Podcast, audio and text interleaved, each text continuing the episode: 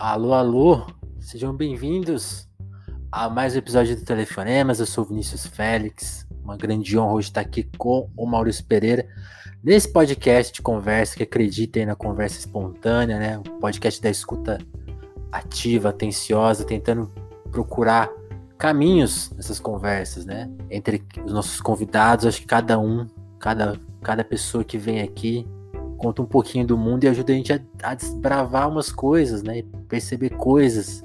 E aqui um artista que põe muitas questões para a gente pensar, que é o Maurício.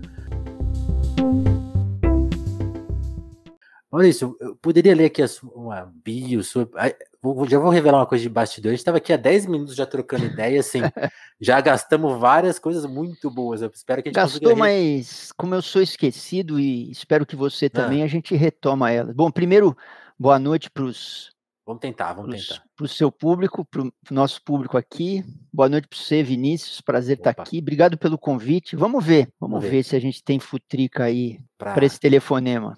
Vamos ver. Tá, tava boa a conversa, então acho que a gente vai conseguir. O, Maurício, para quem não sabe, é um músico paulistano, né? Compositor, cantor, saxofonista, produtor musical. O, o, o Maurício tem uma carreira solo, né? Também fez parte dos Os Mulheres Negras, né? fez parte da banda Fanzine também, né? O, o Maurício estava me contando que, pô, por muito tempo as pessoas não sabiam meio a minha cara, né? Como, como que é isso, Maurício? Você é um anônimo? Nos Mulheres Negras, eu fiquei seis anos, de 85 ah. a 91. Depois, ultimamente, a gente andou fazendo alguns shows, mas a, a, carreira do Mulheres mesmo foram aqueles seis anos dos anos 80, né? Cheguei a ver essa, essa retomada. E, e no Mulheres, eu tinha, tinha uma coisa de um. Não ria nunca, nunca dava risada, não teve um sorriso. Era um personagem falador, cantador e com aquele chapéu, né? Então as pessoas não me reconheciam na rua, porque quando você está fora do palco, você está com a, com a cara normal, né? Sem a máscara. Cara limpa. Como, como eles dizem no teatro, né? Então eu dou risada, minha cara é mais desmontada, né? E depois eu trabalhei dois anos no fanzine, de 92 a 94, né? E lá era o programa do Marcelo Rubens Paiva, na TV Cultura, programa ao vivo de uma hora, segunda a sexta, às oito da noite. Então a gente fazia cinco programas por semana e eu cantava no mínimo uma música por dia. E as músicas tinham a ver com os temas dos debates que o Marcelo Paiva conversava com convidados, né? Eu vi alguns episódios, você cantou o hino de Israel uma vez, cantou Raul Seixas. E provavelmente, se eu cantei o hino de Israel, eu devia estar vestido de israelense. Se eu cantei Raul Seixas, eu devia estar vestido de Raul. Eu lembro que uma vez eu cantei o Michael Jackson, eu estava vestido de Michael Jackson, me pintaram, né? Uma vez eu lembro de, num verãozão assim, não é. sei o que que foi, eh, tava um calor, na rua devia estar uns 30 graus, no estúdio tem muita lâmpada, devia estar uns 40 graus. E aí eles me vestiram de, eu acho de Cristóvão Colombo, alguma coisa assim, que era uma roupa de feltro, e me colaram barba e bigode na cara. Então eu devia estar uns 50 graus para cantar Nossa. lá. Né? E a, a maquiagem ia derretendo, o bigode caía. Enfim, eu passei dois anos lá também cantando caracterizado, né? Então as pessoas não sabiam direito como era a minha cara. E tanto que eu lancei meu primeiro disco depois das mulheres, chamava Na Tradição. Eu tô lá de jeans, camiseta e a minha cara, que não significava nada, porque ninguém sabia é como você? era a cara. Então, eu até o, o, Peninha Schmidt, que é um produtor maravilhoso, que descobriu Grande mulheres e que deu muito, sempre troquei muita ideia, um filósofo do pop, né? Ele falava para mim, ó, precisa ter a tua foto na capa do disco, para as pessoas associarem você com, as, com quem você é, né? Com seu nome.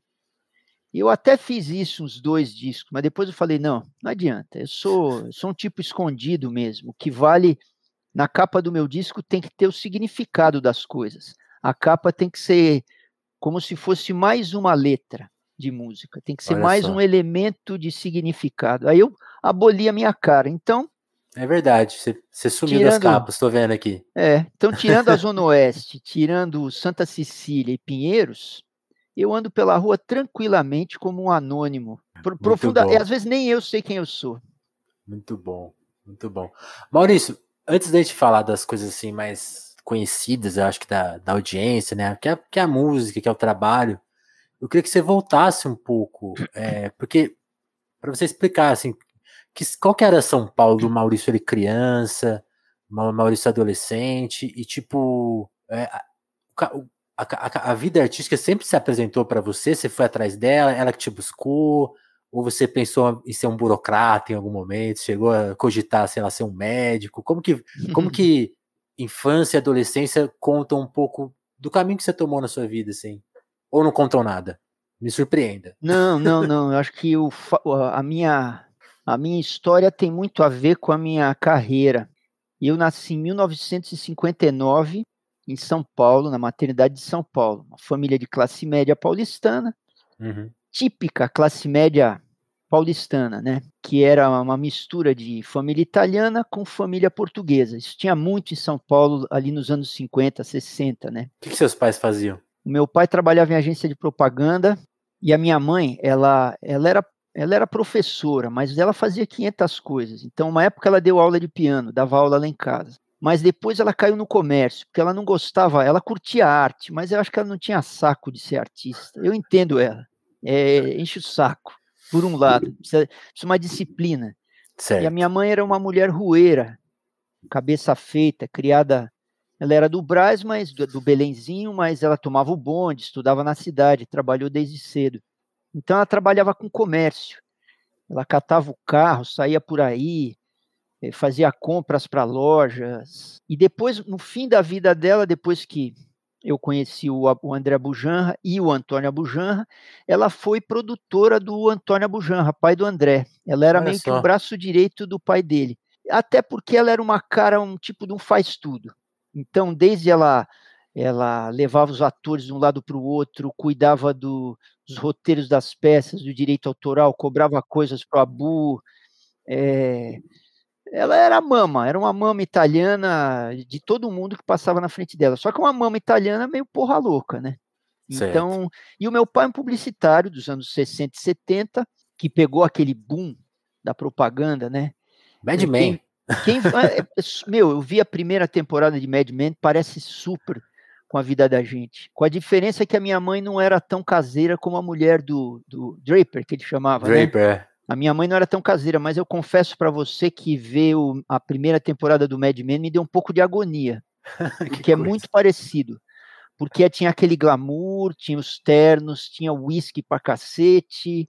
Cigarro. É, cigarro, é, uísque e cigarro e o glamour, e eu acho que essa essa roda, esse carrossel violento e às vezes não muito leal, né? É meio enlouquecido. Então, muita criatividade e uma certa. É um jogo, tinha o um jogo, era um poker também, né? Todo então, e o meu pai estava. Meu pai não era da criação, ele era do atendimento. Do atendimento não é o cara que cria o slogan, né? Que cria o, o comercial. Ele era o cara que ia no cliente tentava entender qual é a parada do cliente e junto com o cara da criação, empresa, né? eles bolavam a coisa mais interessante para o cliente. Então meu pai era um cara, um cara criativo, mas é um cara que ele não foi sempre publicitário, antes ele foi vendedor, vendedor de loja, de eletrodoméstico assim. Um cara da rua também, né? Então ele, ele tinha uma lábia boa, ele tinha uma tanto a minha mãe quanto o meu pai tinham um olhar para a rua e para a vida cotidiana meu pai porque precisava vender coisas. E a minha mãe porque ela andava na, era da rua. Minha mãe era da rua. E eu acho que eu herdei isso deles, né? Eu esse acho olhar, esse, né? esse amor pelas pequenas coisas da rua, pela, pelos fatos cotidianos. Então, ali nos anos 60, né, do século 20, eu tinha dois irmãos. Eu era o mais velho de três. Eu morava na Vila Olímpia. Vila Olímpia hoje é um lugar de Mauricinho, né? Nossa, e prédios, antes, restaurantes sim, muito caros. Prédios, restaurantes, é, é, empresas de tecnologia, tem a Berrine, a J, é um bairro meio fantasma à noite, né? Porque não mora quase ninguém sim. ali. Não, era um bairro de casas baixas, de famílias jovens, as ruas eram de terra, elas não tinham iluminação pública. Minha casa, em 65, ela não tinha rede de esgoto. Minha casa tinha fossa. Você vê Nossa. como a Vila Olímpia andou rápido. Em 75 já era outra coisa. Ela explodiu no começo dos anos 70 com o tal do milagre brasileiro, né? Que se falava que era um boom econômico que teve ali, é, no, durante a ditadura militar, né? Então aí as, as ruas, aí puseram a rede de esgoto, asfaltaram as ruas, puseram puseram luz. É, minha casa não tinha telefone. Telefonema para mim, até 68, 69, era sempre no vizinho. Então, quando alguém precisava falar com a minha mãe, ligava no vizinho, ou se a gente tinha uma emergência, é no vizinho. Hoje a gente nem conhece o nosso vizinho. Pois é, não. A, é, num bairro, era um bairro como uma cidade de interior, era Vila Olímpia. Então, eu conheci o quarteirão inteiro, é, a minha mãe também, meu pai também. Por exemplo, é, nas férias, o quarteirão inteiro ia para a rua e brincava. Então, vai, assim, de, tinha o Cássio na primeira casa, o Serginho na segunda, o Dudu na terceira, a dona Ana não tinha criança na quarta, aí tinha as irmãs sírias no outro vizinho que a gente ia telefonar, depois tinha o Gilinho e a irmã dele, depois Caramba. tinha dois Pega velhinhos, essa memória. Eu lembro mais ou menos. Aí tinha, tinha três irmãos que eram mais velhos, não brincavam com a gente. Aí tinha o Marquinhos, tinha o outro Maurício, enfim, todo mundo se conhecia no quarteirão e a gente jogava bola.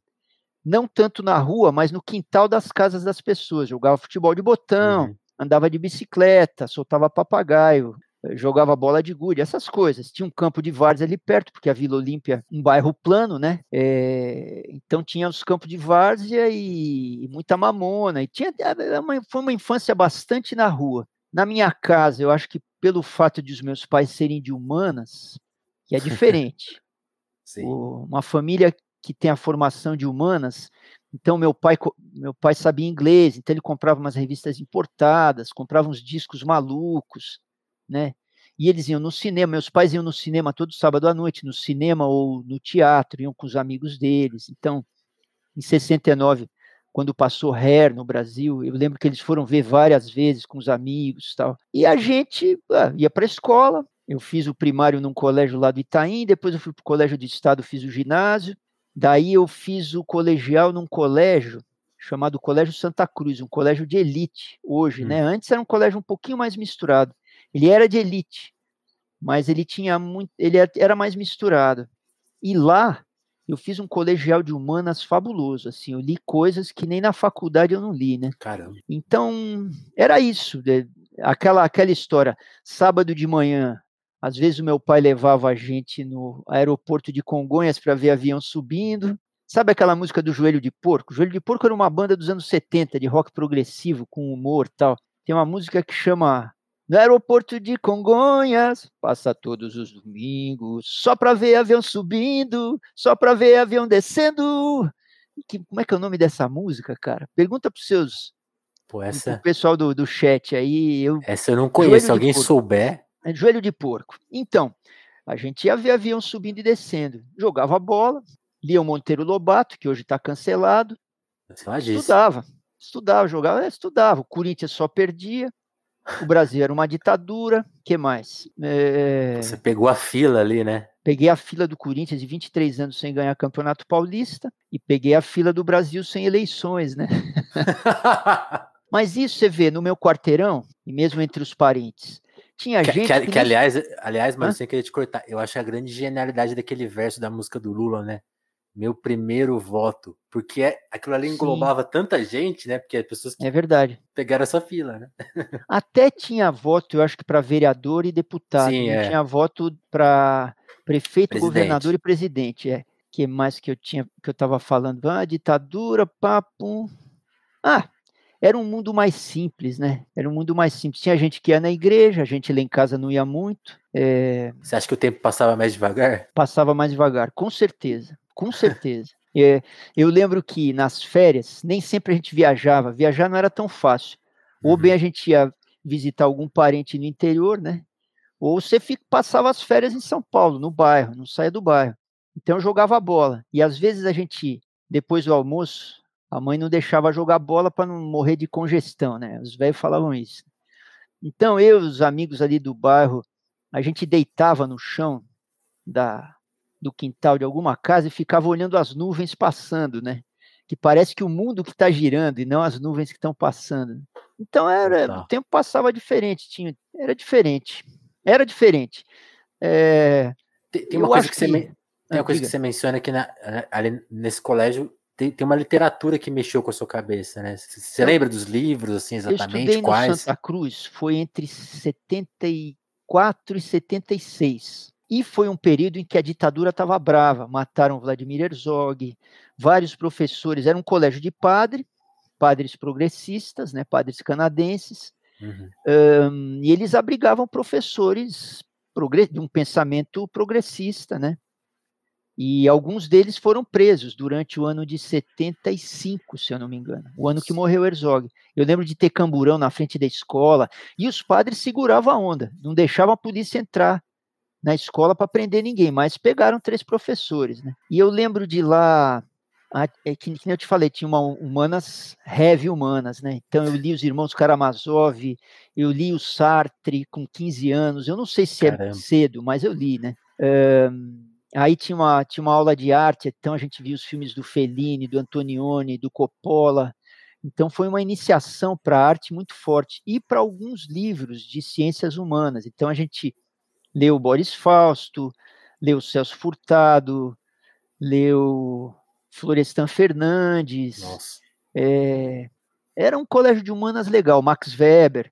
Muita coisa eu boiava, porque eu era muito novo, eu vinha do Colégio do Estado onde a aula de história era mais factual, né? Não tinha muito o que pensar. Mas eu sempre gostei de escrever. Era mais decorar umas datas. É, é. Até eu tive umas professoras legais no Colégio do Estado que fugiam um pouco disso. Mas é, escrevia muito no Santa Cruz, né? As provas eram eram escritas, né?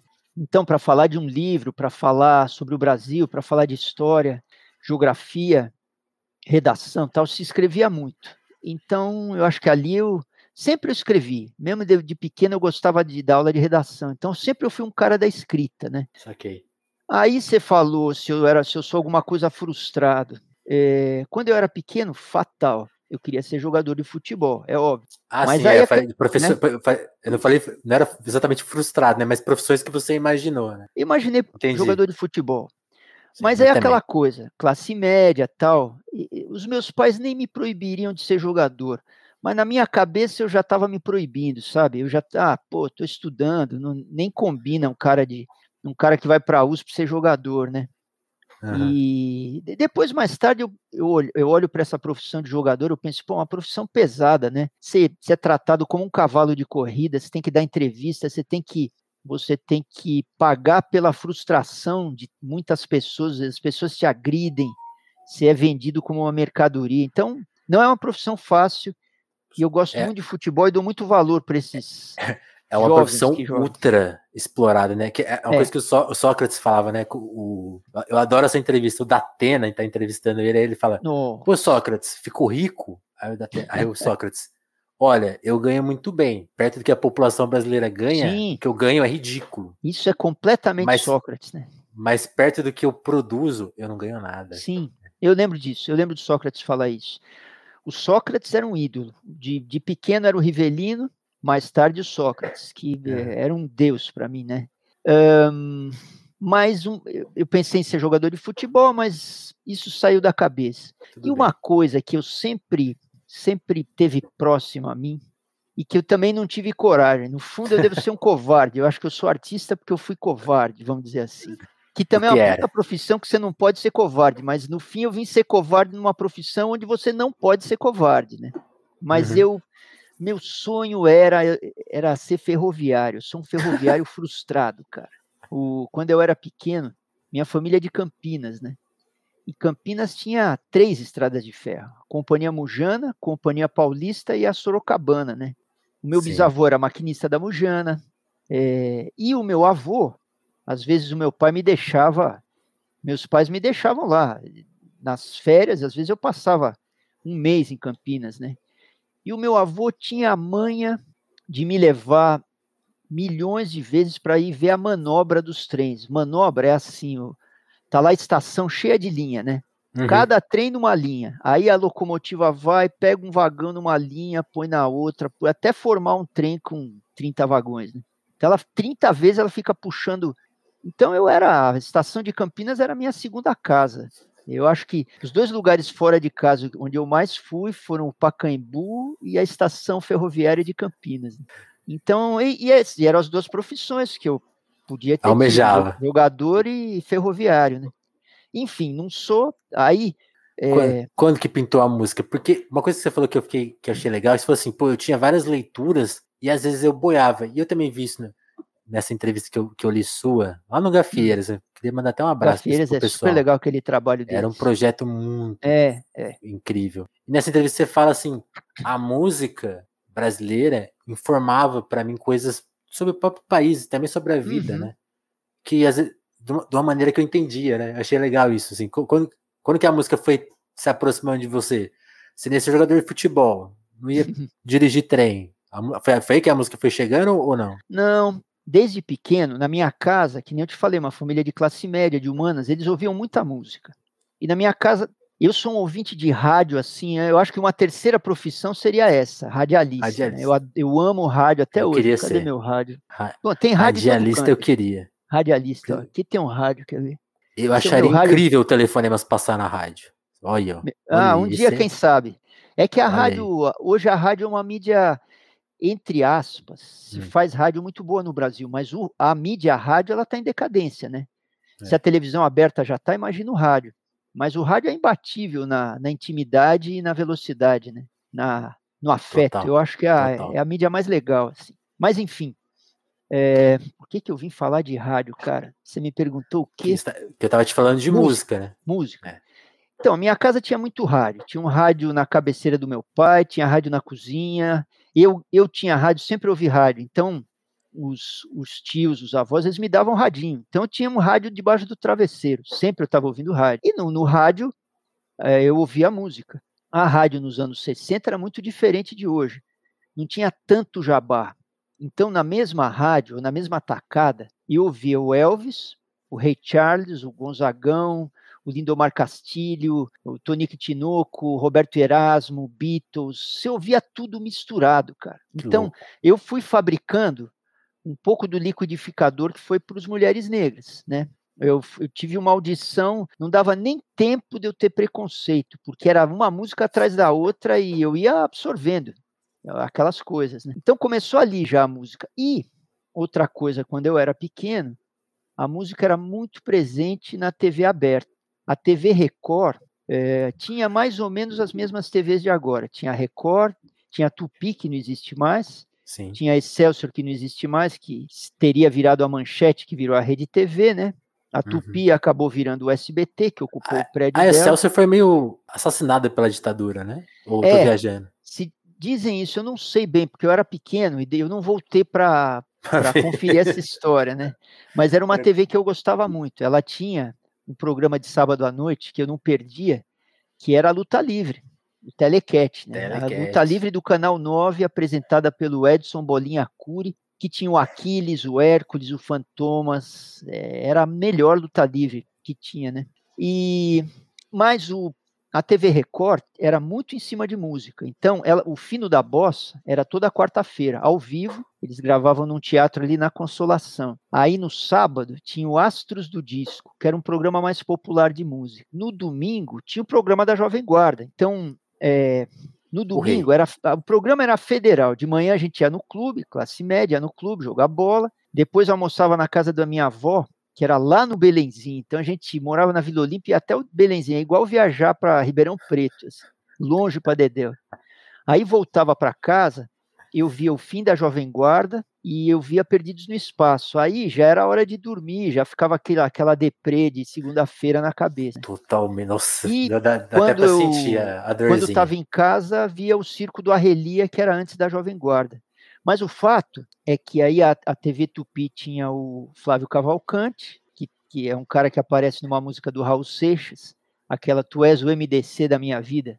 Não, não, nem o Flávio, como é? Que é o teu lado. Nada me Cavalcante. interessa nesse instante, nem o Nem o Flávio, Flávio Cavalcante, que ao teu lado eu via na TV. Aquele teu chaveiro escrito Love, eu não sei se a letra, acho que a letra é mais Até hoje me comove. isso, me causando imensa dor, né?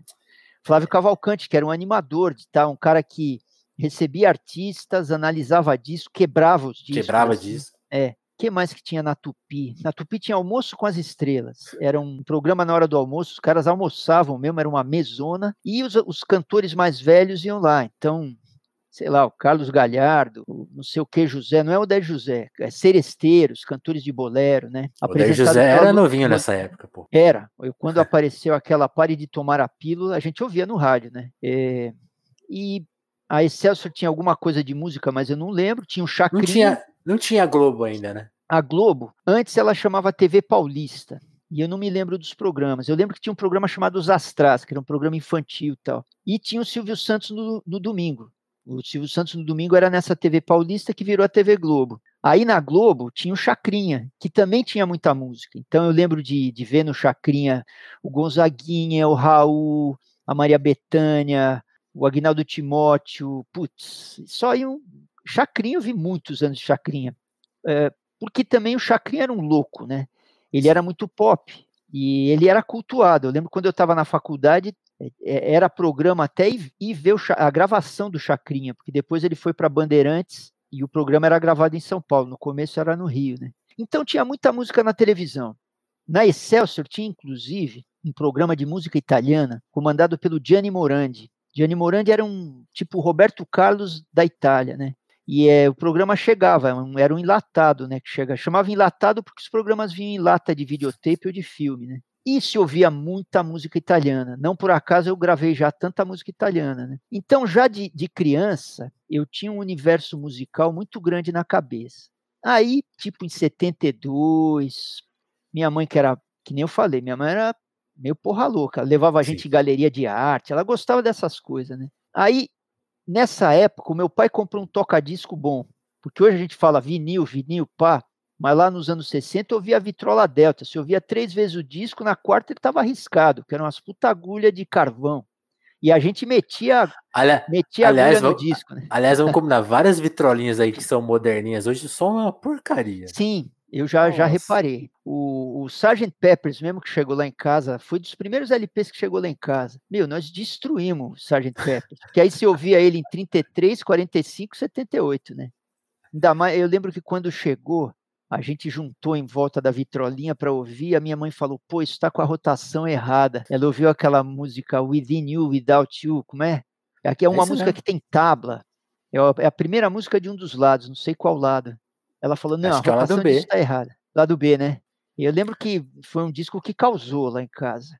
E, mas aí no começo dos anos 70, o meu pai comprou uma vitrola boa ele começou a comprar uns puta long play legais, uns puta vinis legais, porque só tinha vinil, né? Sim. Então eu lembro dele aparecer com o Cat Stevens, Taiguara, Elis Regina, Gil Caetano, Dave Brubeck, porque ele gostava de jazz. que mais que tinha ali? Tim Maia pra né? caralho. Tim Maia. Nossa, meu pai amava o Tim Maia, então ele comprava o Tim Maia. Luiz Melodia, é, Hildon, meu pai gostava do Hildon, então ele trouxe tudo para casa, né? E às vezes a gente podia dar o palpite e comprar algum disco. O que, é, que, você palpitava? Eu lembro que a gente comprou um gravador cassete lá em casa e a gente comprou três fitas para ouvir no gravador. Basicamente a gente usava o gravador para gravar bobagem, né? Mas a gente comprou três fitas. Uma era o Led Zeppelin 3, que eu nem sabia o que era o Led Zeppelin, mas o, o balconista da loja, é que nem aquele disco Alta Fidelidade, né? Que o Jack Black, é o Jack Black que trabalha na loja, né? Ou é o, Jack Black, o, e o. John. Então, é que, isso é tinha é que, muito na loja de disco. O Jack Hã? Black é o chato, né? O, nesse, no Alta Fidelidade, o Jack Black é aquele cara que o cara chega assim na loja e fala: Ah, eu queria levar I Just Call to Say I Love You do Steve Wonder. ele, eu não vou te vender esse disco. Não, mas, é mas essa, essas lojas antigamente de vinil, elas não eram cults. Então, o cara queria vender, não estava preocupado. Mas eu lembro do menino da loja falar: Ó, oh, essa banda aqui é legal, Led Zeppelin. Eu falei: Led Zeppelin, pá. Aí a gente comprou os Mutantes, Jardim Nossa. Elétrico. A gente conhecia os Mutantes dos festivais da Globo. Da Record. E da, da TV Record, porque o Caetano Veloso estava nos programas. tal. Tinha um programa do. que por sinal, quem dirigia era o Antônio Abujanra e o Fernando Faro na TV Tupi, que era o Divino Maravilhoso. O problema é que o programa era segunda à noite, super tarde, e eu, eu não conseguia ficar acordado até o fim, né? Mas quem comandava o programa era o Caetano, Gil e a Gal, apenas isso, né? Imagina. E os Mutantes eram uma banda de apoio. E a gente conhecia os Mutantes porque a gente via os festivais da Record e eles tinham tocado domingo no parque com Gilberto Gil, né? Então, e porque os mutantes falavam palavrão na música, pô, isso era o máximo, top, top, top, hu, né? Então, a fitinha que eu tinha era justo o Jardim Elétrico, né? E teve uma outra banda que era uma banda psicodélica que o menino da loja empurrou pra gente. Eu gostava, eu acho que ela chamava Spaceship Earth, Espaçonave Terra. Eu achei esse disco no, eu achei esse disco no Spotify. É, tá lá. É, uma coisa mais psicodélica. Esse eu confesso que eu nunca ouvi falar. É, Spaceship Earth. Eu não sei se a banda chamava Spaceship Earth ou se chamava Sugarloaf. Ou um ou outro era o nome da banda, um ou outro era o nome do disco. Eu sei que eu achei isso lá no, no Spotify. Existe, existe. Existe e eu ouvi, não sei, não sei quanto quanto isso rodou na época. Né? Mas o fato é que ali no começo dos anos 70, com a chegada de um toca-disco bom, abriu, abriu, né? Isso abriu a cabeça da gente. E a minha mãe, um belo dia, porra louca como ela era, uhum. catou os filhos, dia de semana, de noite, falou: Ah, nós vamos na Marquise de Ibirapuera ver o Hermeto Pascoal. Hermeto Nossa. quem? Hermeto quem? Minha mãe me levou num show do Hermeto Pascoal. Foi o primeiro show que eu vi na minha vida. Uau. Puta show louco, saxofone, piano elétrico, ah, muito louco. Na, na Marquise. E o mais legal é que eu era, sabe aqueles quietinho que senta na frente da classe, debaixo da professora? que nunca faz nada. Uhum. E a turma do fundão da minha classe estava toda vendo o Hermeto Pascoal lá no Ibirapuera. Então eles começaram a me, me tratar bem, né? Porque eles me viram no mesmo show que ele estava, né? Um de nós, é um de nós. Não é, é um, não, é um, não é um nerd. Não é um nerd. É, eu sou médio nerd. Eu era, tinha momentos de nerd e momentos mais não se usava fixo. essa palavra, né? Que palavra que usava? Você lembra? Olha, não Tinha era otário, porque otário era o cara que o malandro faturava. O que que era? Ah, era o CDF, o bonzinho. CDF. O cara bonzinho, moleque, né? Eu era um, um cara quietinho.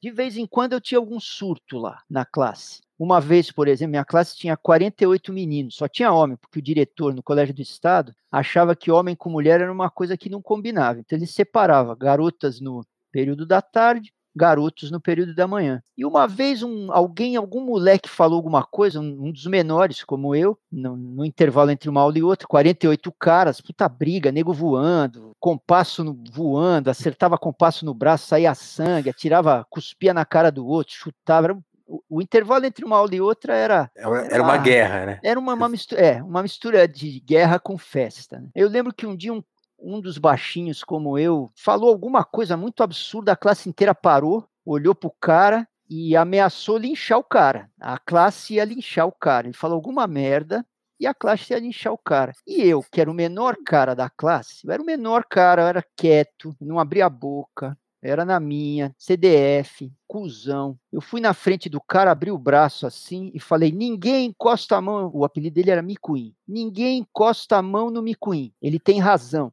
Eu falei isso. Caralho. Eu acho que só caiu a ficha para mim um minuto depois. Mas sabe aquelas cenas que são tão absurdas que eu acho que a classe deu risada, né? Falou, não, pra que, que nós vamos matar esses dois? Pra que, que a gente vai sujar a mão? Foi tão absurdo. e eu acho que, que a classe até parou para pensar se o cara não tinha razão mesmo. Enfim, na escola, escola eu lembro é da gente ouvir Raul Seixas. Eu lembro de sentar com os meus colegas de classe ali, tipo em 72, para ouvir o Krieg Hagbandolo. Então Raul era um deus ali, né? Então a música foi vindo assim. Aí na adolescência fui estudar sax, conheci o jazz. Aí alguém me deu um disco de salsa, eu fiquei apaixonado. Eu fiz uma viagem de intercâmbio no fim dos anos 70, comprei um disco do Bob Marley, e, o, e abriu a minha cabeça completamente. Aí, atrasado, ouvia Hendrix, Stones e ouvindo as coisas, né? Boa. Então, é, é uma, eu tive uma formação caótica, a gente tá falando de completa, música. Completa, né? Caótica e completa. Na época, né? Porque, como então você falou, tinha... era tudo difícil de acessar, mas você conseguiu acessar Sim. bastante coisa. Então eu tinha um grande conhecimento, né, na proporção, é, mas não, eu não achava que eu ia ser músico. Eu era um bom ouvinte, um ouvinte esperto, né? Mas eu acabei o colegial, não sabia o que eu ia fazer da vida, entrei na, na ECA, da USP, a Escola uhum. de Comunicação. Na dúvida, estudei jornalismo, porque era uma, Olha, uma carreira. Nossa. Pois é, eu me formei, me formei, sou jornalista não, formado. Você é um de nós, entendi. Sou, você chegou e, a frequentar a redação? Sim, eu trabalhei, eu trabalhei em três trampos que eu não era exatamente jornalista. No, no primeiro eu escrevia é textos assim de jornalismo para uma rede de rádio, mas putz, eu escrevi, era a programação era gravada, então eu escrevia as notícias que iam acontecer daqui 15 dias. Você pode imaginar que tipo de jornalista eu era, ficção científica. Né? Ah, Aí depois eu escrevia, Existe, eu trabalhei na, na, na, Bandeirantes, eu escrevia chamadas de filmes. Então cada filme que ia passar, ó, dá para o Maurício ali para escrever a chamada do filme. Então vai passar o chefão. É, vamos ver o, o Alpatino dá uns tiros no irmão dele. Escreve umas bobagens dessas. Era, o, era a chamada do filme. Né? E depois Hoje eu fui... você vai ver. Exatamente isso. É. Então eu escrevi os textos dos, das chamadas dos filmes. E, e, depois eu fui revisor do Estadão dois anos. É, trabalhava de madrugada, revisava as notícias. Né? E nesse meio tempo eu cobria férias como tradutor de teletipo da UPI. UPI, a United Press International era uma agência de notícia. Então, que nem hoje tem a CNN, mas não eram TVs de notícia, eram agências de notícia. Elas mandavam as notícias para o mundo inteiro pelo telex, teletipo, telégrafo, cabo, né? Então as notícias chegavam por escrito através de um cabo submarino e elas vinham dar numa máquina de escrever automática. Eu ficava nessa sala, o cara recortava uma notícia, me dava e eu traduzia. Oh, hoje caiu um meteorito na Austrália. Fontes do governo australiano dizem que não houve não houve vítimas, mas que as, os fragmentos do meteorito estão sendo estudados pelo Ministério do, da Defesa. Era esse tipo de coisa que eu escrevia, né? Bem, tipo, tá, tá, tá, né? Tá, tá, tá. Você lembra qual foi a coisa mais impactante que você recebeu? Porque eu imaginei a emoção de chegar um breaking news, assim, né, no papel Não, ali. só tranqueira. Breaking news eles davam para os caras mais experientes. Eu cobria ah. férias. Breaking news, breaking news, na verdade, nem sempre vinha pela agência, vinha, vinha pelo correspondente do jornal lá no exterior. Então vinha pelo correspondente do Globo, da Folha, do Estadão, alguma rádio. Tinha poucos caras, vamos dizer, tinha meia dúzia de correspondentes. Então eu fiz jornalismo sem querer, mas não é dizer que eu não gosto não. Eu era eu eu eu era leitor do Jornal da Tarde, que meu pai trazia quando voltava para casa, né? Que era um jornal revista. Então eu tinha ídolos jornalistas, o Marcos Faerman, que era um jornalista que fazia reportagens especiais para o Jornal da Tarde, tinha o esse cara que era do Globo Rural que se aposentou agora, que é um mestre, José Hamilton Ribeiro, Ribeiro que é. foi da revista Realidade que meu pai recebia a agência na agência eles ganhavam revistas de cortesia, né? E eu li a revista Realidade, que era um jornalismo, era tipo uma New Yorker, uma Piauí, assim, uma revista de artigos de 15, 20 páginas. O Hamilton é que foi pro, pro Vietnã, né? Foi pro Vietnã. Esse cara era um puta ídolo, porque ele foi pro Vietnã e foi ferido. Então ele Sim. tinha essa lenda em cima dele. inclusive tem um livro dele que chama O Gosto da Guerra, que é maravilhoso, recomendo, porque primeiro porque é bem escrito para Chuchu, e segundo porque ele conta o horror da guerra e o horror que ele viveu sem muito sem pieguice, sabe? É muito interessante, o cara escreve muito bem. Enfim, a gente estava falando, não sei nem do que, da minha formação, né? Aí eu, então eu virei. Você estava falando, você lia o Jornal da Tarde. O Jornal da Tarde, que inclusive, olha só, não tem nada a ver aqui, mas fica, fica a notinha aí. Hum. Quando eu fui trabalhar no Estadão, meu primeiro emprego, em, meu primeiro emprego não. É, minha primeira CLT, eu acho. Em 2012. Eu cheguei assim, na semana seguinte o Jornal da Tarde acabou. A gente pois viu é. o jornal acabar, uma coisa tristíssima. Assim. Triste porque era, era, um jornal com uma diagramação especial e que, que, era um jornal que tinha matérias especiais, né? Então, matérias de quatro, cinco páginas feitas em série. Então ele porque ficava as pessoas não lembram, né, Maurício? Os, os, os, jornalões eram muito sisudos, né? Tipo, o Sim, próprio Estadão, né? O Estadão era, era um muito... saco. É. E a Folha era um jornal, não tinha, não sei, a Folha Naquela não época tinha... não era importante, né? Foi ficar importante não, nos anos 80. É, né? Eu acho que, é, especialmente depois que ela teve aquelas reformas e que um bando de jornalistas mais jovens chegaram na Folha, isso foi no começo, fim dos, fim dos anos 70, começo dos 80, eu acho, ou meio dos 80, né, é. que é, a Folha ficou um jornal moderno, um jornal contemporâneo, um jornal de opinião, né, é, enfim, eu me formei de jornalista, então eu fui virar músico só aos 25 anos, o tempo inteiro eu estava em contato com a música. Eu estudei um pouco de piano, estudei saxofone, é, eu era um ouvinte, eu anotava os shows que eu via, eu anotava, tá? eu escrevi uma letra ou outra. Por exemplo, é. coisas que estão lá no Mulheres Negras, como eu vi ou por Quamecê, eu escrevi um pouco depois que eu saí da faculdade. Eu fazia já canções. Essas músicas eu fiz várias, umas três ou quatro lá do Mulheres, né? Mas eu Fez não achava que eu ia. E guardou? Fiz, guardei, guardei. Ah, eu pensei, ah, não vou ser músico mesmo, vou ser qualquer coisa. Eu fui despedido do, da revisão do Estadão, eu não fazia a menor ideia do que eu ia fazer da vida. Para mim, eu ia durar na revisão do Estadão a vida inteira, eu ia ficar lá até eu aposentar até porque ganhava razoavelmente bem, trabalhava de madrugada. Você lembra? Você lembra desse dia da demissão? Foi muito, foi muito chocante. Porque se demitir é Lembro, é horrível. Cara, é, é, horrível. Eu sempre fui demitido, porque eu nunca sabia bem o que eu estava fazendo nos lugares. Nossa, então, eu lembro que eu cheguei para trabalhar. É, o, o chefe lá da revisão, a revisão era um salão cheio de revisor, né? O cara falou para mim assim: vem cá, eu tenho um negócio para você. Eu falei, oba, oba. Cheguei lá, ó, pega essa carta aí. Olhei a carta e falei, cara, que é isso? Foi despedido? Foi. E provavelmente eu fui despedido depois de uma dinâmica de grupo, dessas que você se abre, feito um louco, e na semana seguinte você tá na rua, né? É... Pessoal, o que vocês estão achando de trabalhar aqui? Então, gente, tem um, tem um monte de defeito Nossa, que a gente podia se organizar. Não, otário, otário. Eu falei, falei tudo que eu achava, achando que eu tava agradando. Mané, né? Mané. Jovem. Jovem. Mané, é. Enfim, a do Estadão foi assim. E aí, é, nessa época, eu conheci o André por acaso num curso de percussão africana que eu fazia. De repente, a gente deu liga, é, teve um amor à primeira vista.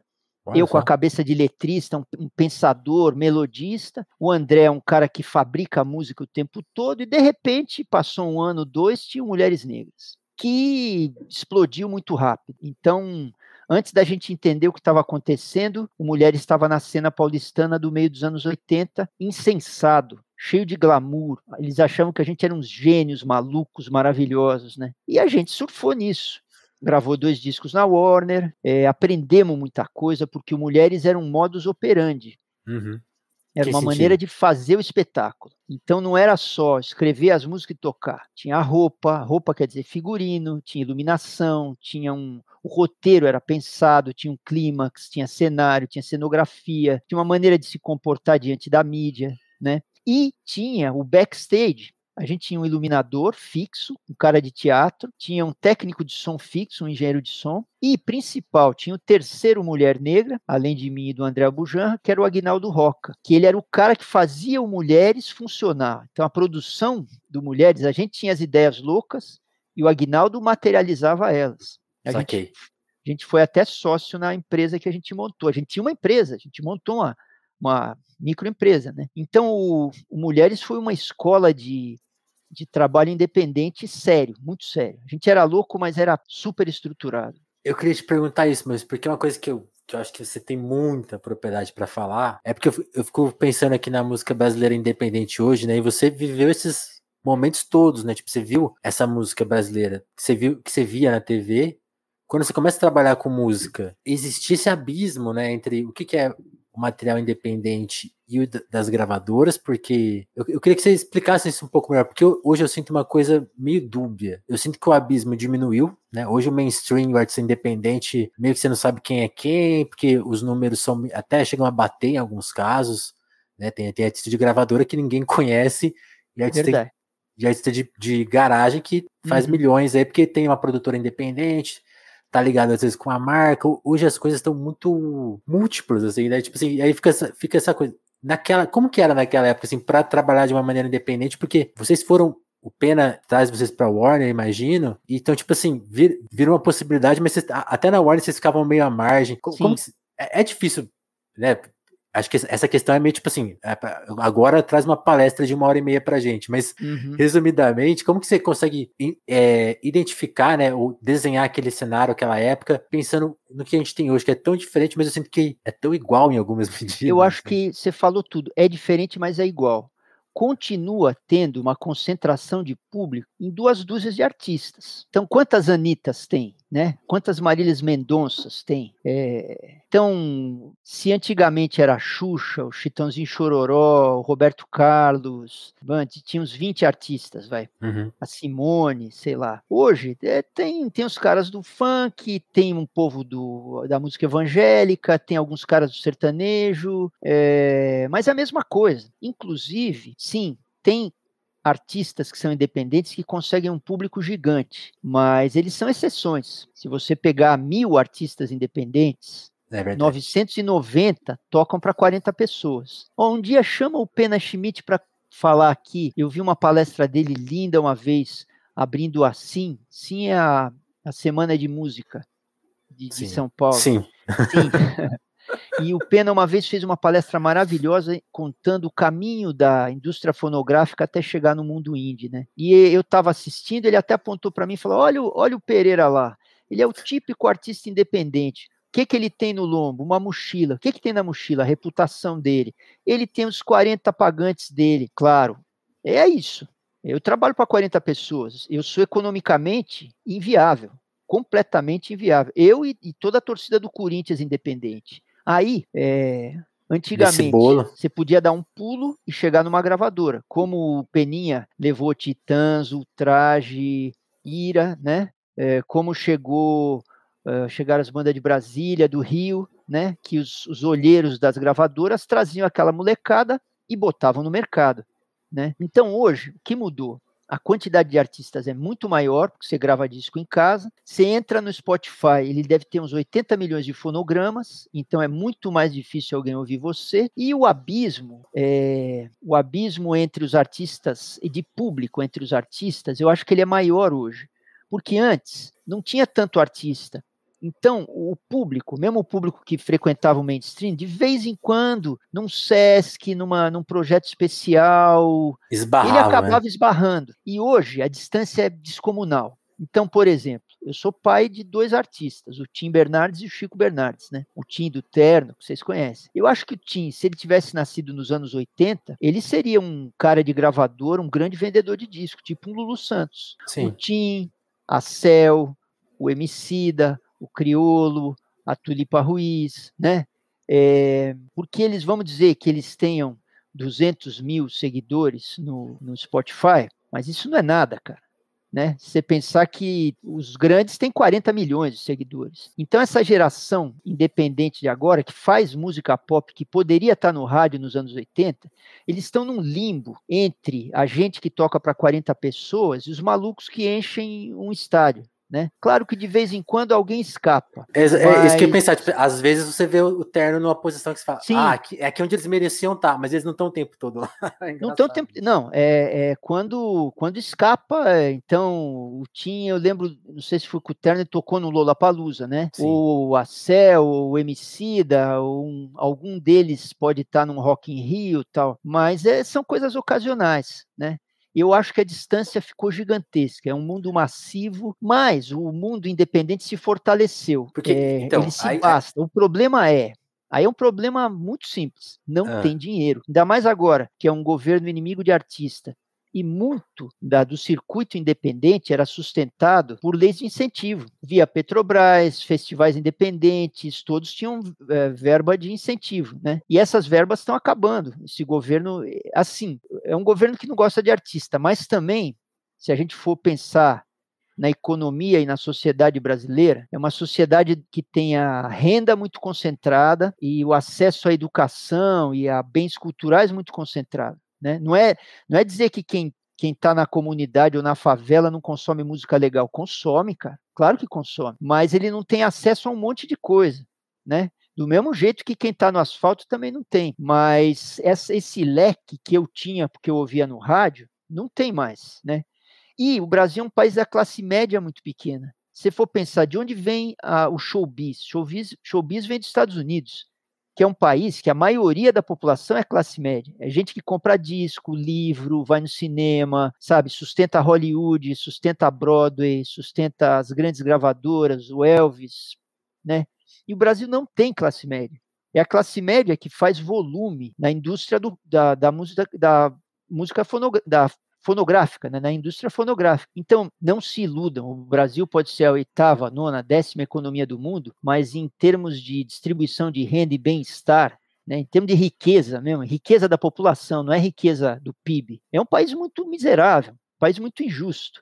E isso, esse tipo de injustiça, de não ter renda distribuída, ele não dá chance da indústria fonográfica crescer sozinha sem lei de incentivo. Então, acho que é uma profissão muito difícil, tem grandes artistas independentes, assim, eu vou dizer, quando chegou perto de 2010, eu estava broxa, estava sem tesão nenhum. Eu podia ter parado ali, mas ouvi aquela geração, sabe? Metá Metá, Rodrigo Campos, Rômulo Frois, Karina Burr, Lulina, putz, tem um monte de gente, é, Vanguarte, Porongas, Mombojó, é um monte de gente que veio ali. Se eu começar a lembrar aqui, não, não acaba mais, né? Total. É, me deu tesão de novo de ouvir, de fazer, sabe?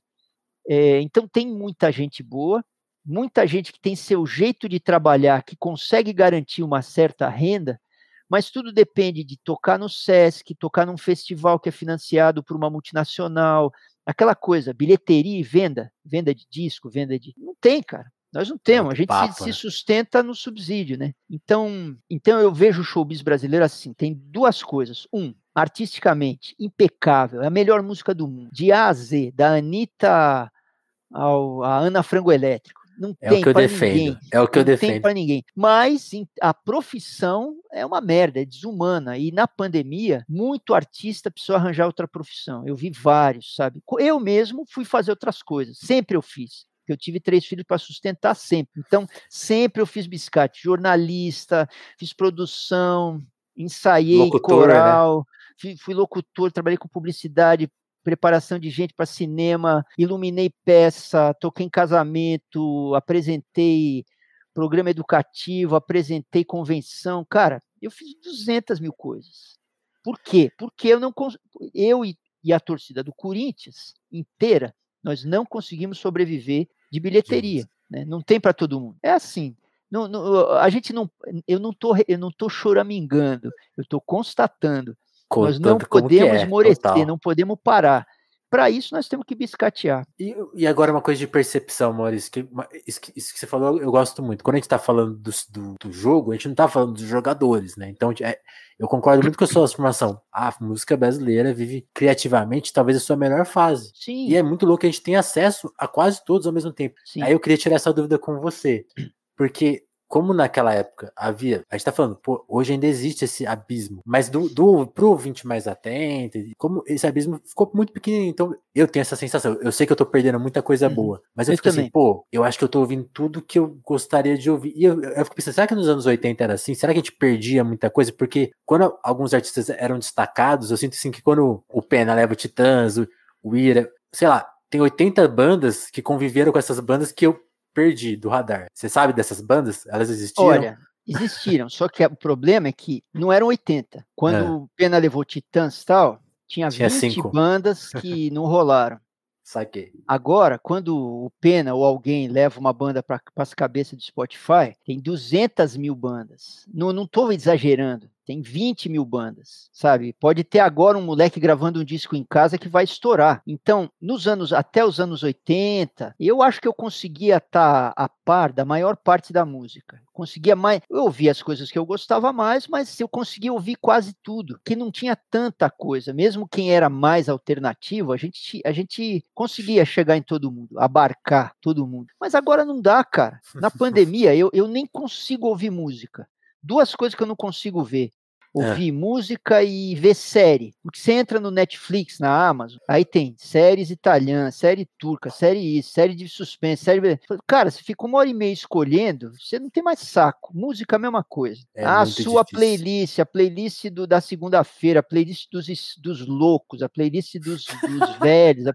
Cara, socorro. Então, eu ouvi muito pouca música na pandemia. Eu vi alguns podcasts, acabei lendo muito e eu fiquei quieto. Vi o pôr do sol, li um pouco, escrevi para não ficar louco. Não é que escrevi letra, eu escrevi a esmo. Tem gente que vomita, eu escrevo, escrevo, escrevo, depois jogo fora porque eu não quero ver. Eu só foi um, uma excreção que eu tive pela escrita, né? Boa. Agora, um gênero que me chamou, uma coisa que de vez em quando eu fazia na pandemia e faço de vez em quando, é entrar no algoritmo e, e sair por aí. Então, você começa ouvindo, sei lá, o Chico Buarque de Holanda, dali uma hora e meia você está ouvindo lo-fi.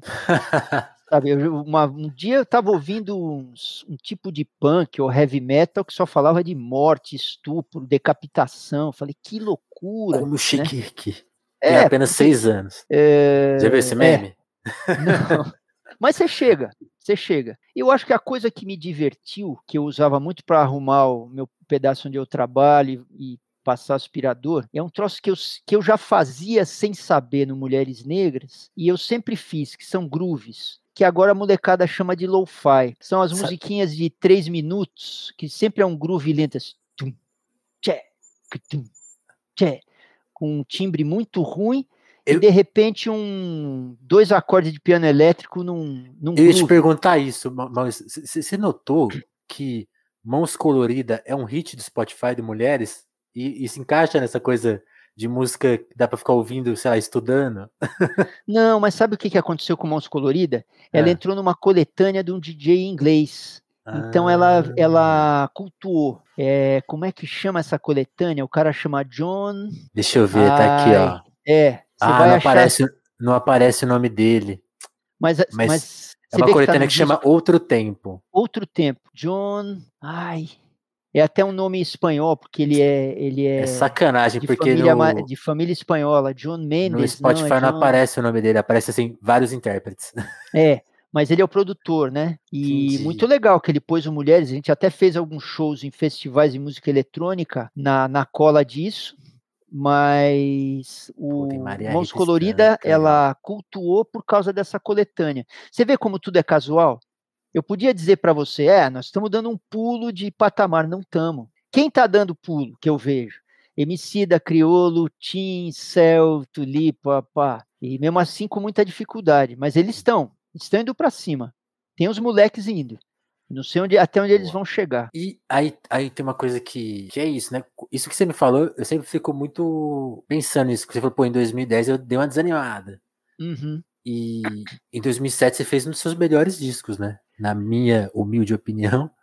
Mas sabe né? que eu achava que ia ser meu último disco, né? Sério? Para mim eu tava encerrando a carreira ali. Olha tava só. encerrando completamente. E, e já na sobrevida, porque na virada dos 90, o rebote de eu ter. Eu fiz mergulhar na surpresa em 98.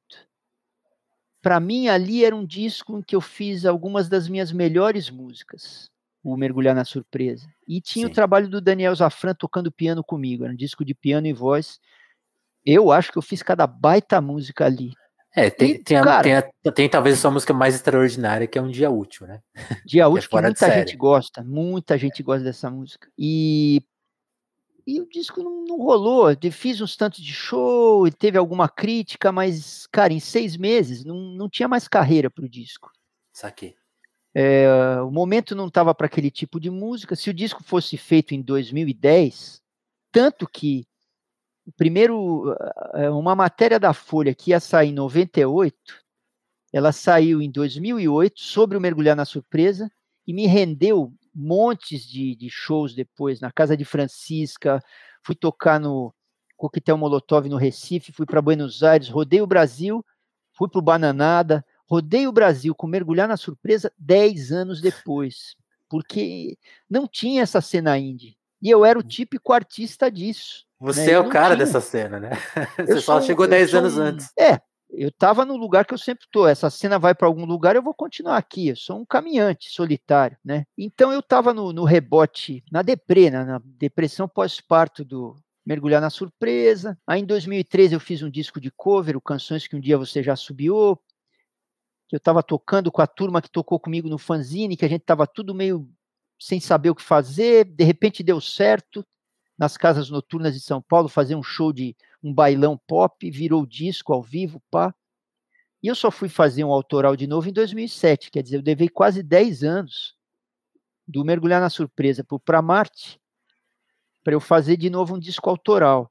As minhas produtoras na época me puseram naquele projeto Petrobras, tinha uma grana para fazer, que basicamente é, eu fiz um disco do mesmo tamanho que eu sempre fiz. A diferença é que o que eu fazia por escambo, eu acabei pagando os caras. Mas nem foi uma grana grande. No fim, eu entendi uma coisa ali no, quando eu fiz o Pra Marte. Um disco independente custa 100 pau. Custava, né? Agora não sei mais. Então, o disco que eu fazia por 8 mil era um disco que custava 100 mil. É que eu trocava. Ah, toco no disco do cara, produzo uma coisa aqui, escrevo uma letra para o outro, faço a iluminação ali, dou uma oficina aqui, né? E o, o Pra Marte, ele teve uma boa crítica quando chegou em 2007, mas não teve muita estrada. Toquei pouco ele. Então, ali estava imaginando, é, acabou, fiz meu último disco, escrevo em idioma paulistano, toco com os meus amigos, tá, tchau, né? De repente, o Metá Metá, bom, aconteceram duas coisas ali. Primeiro, que foi a reportagem da Folha e a Casa de Francisca botarem o Mergulhar no mapa, com 10 anos de atraso, 2008. E segundo, foi o Metá Metá gravar Trovoa em 2011, né? Sim. E terceiro, foi o Martin estourar com o terno no primeiro disco, em acho que foi 2014, né? Sim. Então aí, com essas três coisas, eu fui voltando para o mundo dos vivos. E para o meu tesão de fazer música, Eu acho que aquela primeira geração independente que eu falei agora há pouco, os metas metas da vida, e, e ouvir o trabalho dessa gente me deu tesão de novo de fazer música. Falei, puta que tesão que os caras fazem música boa assim, criativos, tocam bem, quebram, quebram os padrões, sabe? Eles são agressivos e refinados. Pô, fiquei louco, cara. E eu, eu essa acho impressionante cena, o diálogo com a sua música dessa turma, assim, parece, né? Essa cena estava acontecendo muito em São Paulo. Nos anos 90, o fato de eu ser paulistano me tirou de qualquer parada, porque só rolava Pernambuco, é, Rio, né? É, o Brasil estava tava muito étnico, então tinha muita coisa de Pernambuco, teve o Mangue Beat, é, tinha o Axé, o Brasil estava muito brazuca. E eu sou um, pô, eu sou um neto de italiano, cara, sou um europeu, maluco, né? Não fui de, de, de gangue nenhuma. De, São de... Paulo ficou vazia. Meu, não se falava o idioma paulistano nos anos 90 na música brasileira. Era só Titãs e o Guilherme Arantes. O resto era. A gente falava paulistês. O resto cantava em português, que é muito diferente do paulistês. Não, nós não temos plural, cara. Aqui é outra coisa. Estudei na USP e não uso plural. Né? Eu sei falar português, eu sei. Eu estudei, eu sei falar, eu sei escrever em português. Várias músicas minhas estão escritas em português, como no, no, no outono, por exemplo, A Mais, ou Anda Seca, que está no. que tá no. para onde que eu estava indo de 2014. Ela é escrita na segunda pessoa, sabe, com a flexão toda. Eu sei, eu sei falar português. É que eu escrevo em paulista, paulistano. Tem provas, tem provas. Escrevo em dialeto. Então, é, eu tive na corda bamba de, vamos dizer, do fim dos Mulheres Negras de 91 até 2000 e, 2008, foram 17 anos. É, muitas vezes eu pensei em desistir e eu estava bem perto mesmo. Sabe quando você vai desistir, acontece uma casualidade, você volta. Várias hoje vezes. Eu, hoje eu vou parar de fazer, aí vem o um negócio. Aí, entendi, é, entendi. Aí você para de desistir, aí um cara te escreve um e-mail. Pô, cara, eu ia pular do, do viaduto do chá de cabeça, de repente eu ouvi uma música tua, não pulei. Falei, cara, eu preciso, então preciso eu trabalhar preciso... mais seis meses. Aí eu pensei, só vou fazer show se eu ganhar dinheiro. Ou seja, 2000, é, 2001 não fiz show nenhum, né? Aí um, eu lançava os discos pela Lua Music. Eu, era, eu licenciava meu disco para ele. E o diretor de lá gostava muito de mim, o Zé Luiz, que mora em São Sebastião. Alô, Zé Luiz. Ele falou para mim: Pereira, você não pode parar mesmo que você vá tomar preju, teu nome tem que estar tá no circuito, no tijolinho do jornal, as pessoas têm que saber que você existe, você não pode parar. falei, ah, então tá bom, então vou continuar mais um pouco. Aí eu toquei na noite dois anos, eu com o Daniel Zafran. A gente estava quase deprimido, a gente tocava segunda e terça das 10 a 1 da manhã no Piratininga, que era um boteco aqui da Vila Madalena. Tocava eu tocava saxofone, ele piano, tocava bossa nova, jazz, pop, blues, tal. Ganhava um troco, estava lá escondido, né? E de repente a tal banda do fanzine começou a aparecer. E aparecendo, a gente começou a fazer uns shows de cover, e aí deu no disco de 2003. Então sempre tinha. E uma coisa que eu nunca parei de fazer desde 99 é o Carnaval Turbilhão. Quando não existia carnaval em São Paulo, ou seja, nos anos 90, não existia. Chegava o carnaval, todo mundo ia para o litoral, não ficava ninguém em São Paulo. Né? Eu faço carnaval há 22 anos. Agora o meu carnaval é pequenininho, não tem importância. É um carnaval de marchinha do Lamartine Babo, só isso. Mas ali, no fim dos 90, era só eu e, o, e a banda Furum Fum Fum, do Zuravski, né? Então, tem certas coisas que me mantiveram vivo na, na cena. Mas foi por um triste. Cheguei a anunciar meu saxofone para vender e na hora H desisti. Caramba, isso eu não imaginava. Agora, agora voltando àquela entrevista do, do Gafieira, é muito legal porque naquela entrevista tem uma hora que você fala umas cenas assim, uh, e, e, são cenas que aparecem na, na, letra de Trovoa, que talvez eu acho que seja a sua, a sua música mais conhecida, porque ela foi é, né, é. constantemente é. uhum. regravada. E é muito louco você falar assim, pô, o Metá colocou ela na, na praça. E eu conheci ela alguns meses antes, eu imagino, porque em 2010, eu gosto muito dessa entrevista no Screenwell, o Wayne Flanders falou, pô, existe, existe algumas músicas fora de série, eles citam Sozinho, do Emicida, e fala, pô, tem trovoa. Quando você escuta aquilo ali, você fala assim, tem alguma coisa acontecendo. E aí eu fui ouvir, porque eu tava, né, jovenzinho, começando a ouvir música, você, falei, pô, tem esse cara aqui, né? Aí falando, falando pra, gente, pra gente ter essa, esses registros, uma música tão forte, você tem a, a, lembrança de quando ela surgiu, quando ela foi escrita, quando ela. Você percebeu, tipo, oh, fiz uma música especial? era não, mais uma percebi. música? Como que é? é? Essa música foi lançada em 2007. Eu levei mais ou menos um ano produzindo o disco para Marte. Eu gravei num carnaval, lancei no depois do meio do ano seguinte. Então, eu devo ter escrito ela tipo em 2004, 2005. Certo. Que era um período que é engraçado, né? Eu estava achando que nada ia acontecer, mas eu estava compondo. E eu compus Trovoa, era uma época que eu estava com muita insônia. É, então eu acordava às quatro, cinco da manhã e eu ia Você andar é do nosso pelo time, bairro. então. É, agora eu tô, tô dormindo um pouco melhor. Eu, eu, eu comprei um Kindle. Quando eu vou ficar com insônia, eu leio. Eu tô ficando um gênio da leitura, né? Mas eu tô dormindo melhor. Eu Boa. acho que a ler faz bem, a, faz bem. Eu não fico pensando minhoca, né? Mas eu acordava umas 5, 6 horas, saía para o bairro, ia para Vila Ipojuca, ia para Lapa, ia para Pinheiros a pé. Eu andava a pé. E Trovoa eu compus andando na rua. Uh, sentindo o cheiro do café saindo das casas, vendo pessoas, gente no ponto, alguém chorando, alguém rindo, alguém se beijando, uma padaria com gente dentro. É, são cenas, não tem nada mais cotidiano do que Trovoa. Eu não sei bem o que tinha na minha cabeça, mas eu acho que eu estava juntando pequenas coisas que são épicas, né? É, então, Trovoa é uma junção de pequenas coisas gigantes. Eu não sei como eu colei tudo aquilo. A letra tinha seis páginas e ela tinha mais. Eu cortei muita coisa. Olha Mas eu, quem testa as minhas músicas, eu testo na minha mulher. Minha mulher, ela não é música, ela é, ela é pedagoga, ela é psicanalista, ela, e ela, a relação dela com a música é leiga. Ela ouve, ou ela chora, ou ela acha uma merda, ou ela canta junto, né? E eu lembro que eu mostrei Trovoa para ela e ela chorou, chorou, chorou, chorou. Falei, bom, ela é emotiva, algum... ela gosta de mim, tá tudo bem. Mas eu saquei tá, que pela tá reação, ah, não, tá pela bom, reação dela, eu sei que quando a música tem café no bule, mas eu não sabia o tamanho da coisa. Mas eu pensei, ah. não, ela tem um emocional que mexe, né? E foi, o disco foi. Eh, eu acho que ali naquele disco tem algumas músicas que, que mexem com força com a emoção das pessoas. Uma outra que muita gente gosta e gravou é, é Para Marte. Para Marte. São duas músicas fortes ali, né? Eu não vou me lembrar mais o que que. Talvez Truques com Facas, que é, que é uma dor de corno.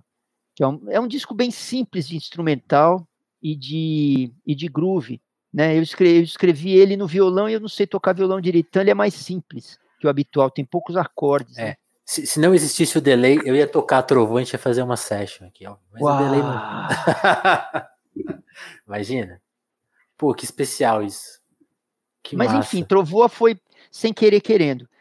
Eu acho que em algum momento eu teria feito essa música, porque ela diz muito respeito ao meu jeito de olhar São Paulo, olhar o afeto, de entender a arte, né? Eu faço muito, o meu universo de artista é muito em cima das pequenas coisas, que eu entendo que ali tem coisas gigantes, se for ver, tem coisas gigantes. E eu sou um cara muito visual no meu texto, tanto que eu, eu não faço mais clipe há muito tempo é, se você ouve uma letra minha, faz o clipe precisa aí, do clipe, faz o clipe, se vira. Então, tem aquela a mais que abre o que abre o outono no sudeste. Tudo eram rosas, rosas são teus olhos, rosas nos cabelos, oceano cor de rosalho, pássaros nas mãos, mãos de toda cor, cores do arco-íris, pássaros na tua língua, o cello, bird azul.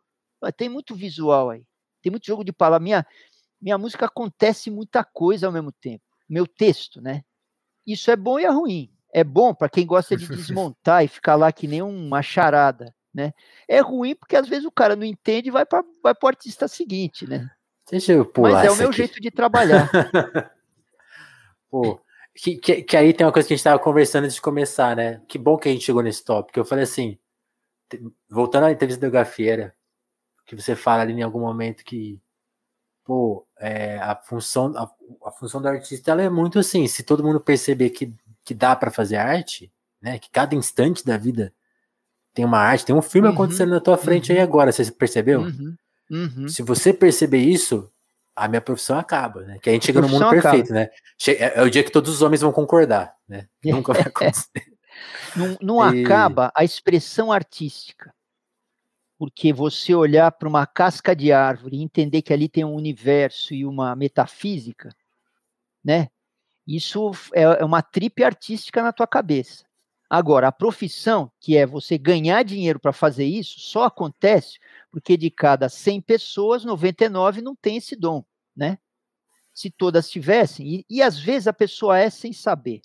Às vezes o, jeito de uma pessoa falar, o jeito dela se comportar, o jeito que ela vê que ela entende a relação afetiva, o jeito que ela vive na cidade dela, tem uma sabedoria, tem sabedoria a dar com pau em mil, mil caminhos, né?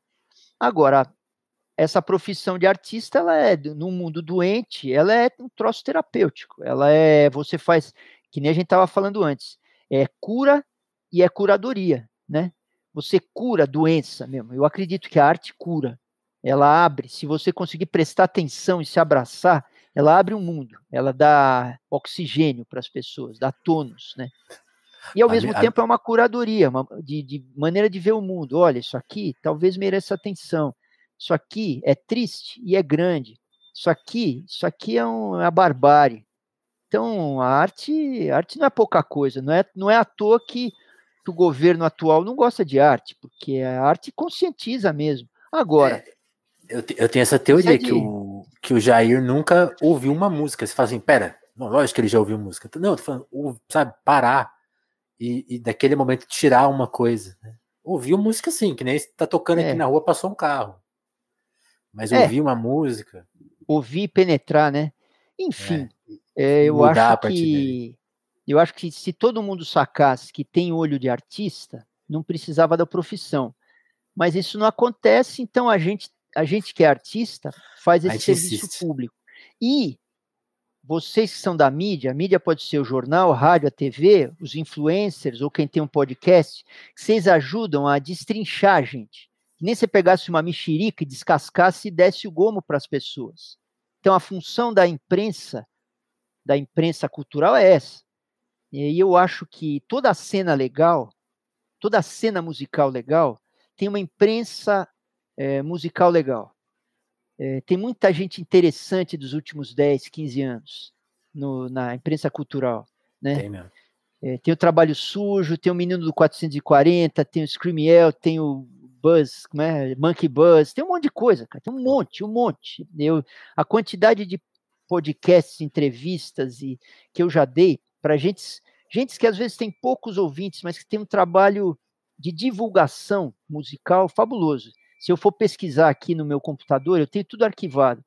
Tem pelo menos uns 30 jovens Demais. caras, jornalistas ou não, blogueiros, podcasters, ou simplesmente caras que têm um canal no YouTube. Tem muita coisa legal, muita gente com perguntas interessantes, muita gente levando, levando, desmontando a arte e ampliando ela, sabe? Então tem, tem sempre. É, é Uma imprensa isso, né? boa Porque... junto do eu, acho que teve algum momento que a, que a imprensa assumiu um papel de demolidora, que tem a sua função, mas muito Sim. Destruidora, neo, de algum ponto assim, neoliberal, tipo, vamos limpar aqui para os gringos entrar, sabe? E foi é, super perverso, assim. Às vezes a gente também, isso está acabando, né? É, hum. aquela, aquele monopólio de poucos jornais, é, né? é, com os dois ou três críticos de cada jornal. Isso acabou. Mesmo muitos caras que vieram de jornal, hoje têm seus blogs, têm seus portais de notícia de cultura, e eles acabam estando mais arejados também, prestando atenção em outras coisas. Né? Verdade. E, às vezes, isso é uma coisa de audiência também. Às vezes, você demolir um artista que é querido, é, você faz o seu nome, faz a sua carreira. No... Não sei se isso é bom para o jornalista, né? Mas, e aí, até, eu acho que a função que pode ser legal na, na imprensa cultural, eu acho que além de divulgar e abrir, ajudar o público a entender melhor, a se situar, ah. mas sim, eu acho que às vezes peitar artistas, consagrados ou não, né, quando isso é feito na boa, ou você acha que todas as perguntas que me fizeram, todas as críticas que eu recebi são boas? Tem umas que o que o cara faz, eu fico puto, porque eu acho, meu, essa foi de sacanagem. Mas muitas, eu meti o rabo entre as pernas, eu fui para casa pensar no que, que aquele cara estava dizendo para mim. Que às vezes, sei lá, um moleque ou um cara mais, mais antigo chega e fala, pô, por que você fez isso? Mas isso aqui não faz sentido, ou, sabe? Mas que você se repetiu, ou você foi piega, sei lá. De vez em quando o cara te lasca uma na cara, você começa a pensar, falando, hum, eu preciso pensar no assunto. Então, num certo sentido, uma boa entrevista ou uma boa crítica não é uma crítica boa, uma boa crítica, não é uma crítica falando a favor de mim. Uhum, uhum. É um cara que desconstrói o meu trabalho e coloca questões, é bom para mim.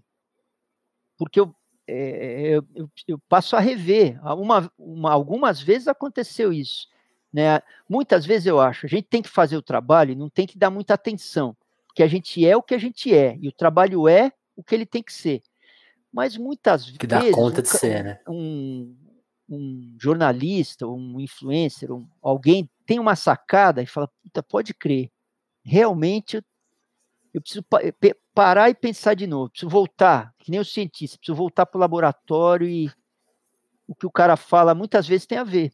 É, não é só a gente crítica não é só uma coisa ruim, né? Às vezes o às vezes o jornalista acerta na mosca, ele fala, pega você no pulo, fala, pô, tem razão, cara. Talvez eu esteja me repetindo, sabe? Então é legal. Até o elogio pode ser meio, pô, esse elogio não. Né? Sim. Né? já aconteceu de eu ir num programa de TV uma vez, o cara encheu tanta minha bola, no fim eu já não acreditava mais. Falei, eu até lembro de eu ter, de eu ter falado, pô, tá, mas também não é tudo isso, né? Pô, não tô... é mesmo. Enfim, é, a não, gente pode ter um é diálogo é com a imprensa. E eu acho que isso que se chama de jornalista cultural, eles estão mais próximos da gente, porque no mundo independente, muito jornalista se tornou curador e passou a conhecer o processo dos artistas mais de perto, né? Então ele é curador de palestra, oficina, show e está mais em contato com o artista. Então tem um, acho que tem uma troca. Sim. Tem uma troca. É, é, é importante. Acho que ne, nenhum dos dois tem o direito de ser mimado, né? E, né, tipo aquela, é. ah, não posso ouvir críticas, não posso. Eu acho que tem artista que merece ser mimado mais do que jornalista. Ah, tudo bem. a gente sofre muito, a gente precisa um pouco de cola. Artista tem ego maior, a gente precisa ser mimado, cara. Como, é, é, você, já vê, você já vê esse meme, aquele, pô, ele é artista, tem que ser elogiado toda hora. toda hora eu não digo. Toda hora eu não digo porque você começa a duvidar, mas de quando em quando é bom ganhar um afago, né?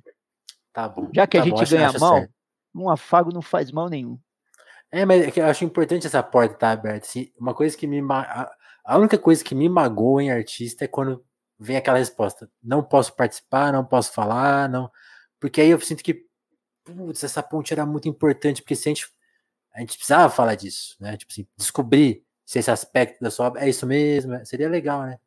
Não é a única coisa sobre que... um assunto, você diz, ou, ou alguém não, não, te dá... Não falar at all, assim, não falar, tipo, pô, não, com você eu não troco ideia, não participo, isso... É, mas é isso, como em qualquer coisa da vida, tem, tem as, as brigas, tem, tem as é. trombadas, né? O que eu acho é que assim como tem, como eu falei, artistas, artistas que tocam para um para poucos e fazem o trabalho de um jeito, artistas que tocam para muito.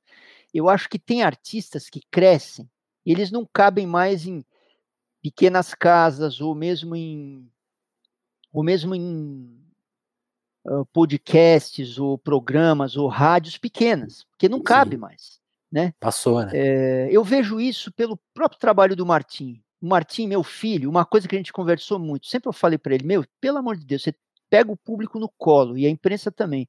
Porque a gente trabalha junto, gente está no mesmo barco, né? E a gente é trabalho. Você não sai do teatro até a última pessoa ter ido embora. Eu não saio. Enquanto tiver um espectador lá, eu converso, atendo. Isso não é ser bonzinho. Faz parte do meu trabalho. Tenho tesão de falar com o público depois. Saber o que Sim. o cara sentiu, como é que as pessoas são. Não sei. Quero ver, né? É, Para mim é ter o feedback, sentir as pessoas é ótimo, né? Uhum. Agora, então, um artista como o Martinho Criolo MC, eles não conseguem mais tocar numa casa de 40 lugares. Ou é, não, dá, não cabe mais, eventualmente acontece, mas hum, aquele podcast que 30 caras vê, eles não cabem. Qualquer lugar que eles vão, eles entopem o circuito. Não sei se ser. São Paulo tinha uma casa chamada Supremo, cabiam uns 80 pessoas, era um subsolo de um, de um bar super legal essa casa. Era do começo dos anos 2000, ali na Oscar Freire com Consolação. E uma vez os Paralamas cismaram de tocar lá. Os Paralamas que enchiam. enchiam Quebraram, Não quebraram, porque eles não avisaram. Meia hora antes eles espalharam e ficou uma fila na, na porta, né? Como diz a lenda que os Stones fizeram isso também. Porque o, o artista, mesmo que ele lote o, o Maracanã, ele sente falta de tocar na casinha pequena. Tem um lado que, para nós que tocamos em casa pequena, que é muito tesudo, que é, pô, o contato com o público é muito forte, né? Eu não, não tenho tanta quilometragem de show grande. Eu fiz alguns shows maiores, alguma coisa para 5 mil pessoas, 10 mil, mas você fica longe do público. Você não ouve o que o cara está falando. Você manda uma massa de som para cima deles, que você meio amassa o público um pouquinho. E na casa pequena, você vê o cara chorando quando eu canto trovoa. Tem vezes que o público começa a cantar baixinho, eu deixo ele cantar. É, são coisas que num estádio não rolam. E essas coisas, ah, enquanto criador, elas oxigenam muito a gente. E o artista grande perde um pouco, ele ganha outras coisas, né? Mas é uma coisa que mesmo o artista grande precisa. A gente, né?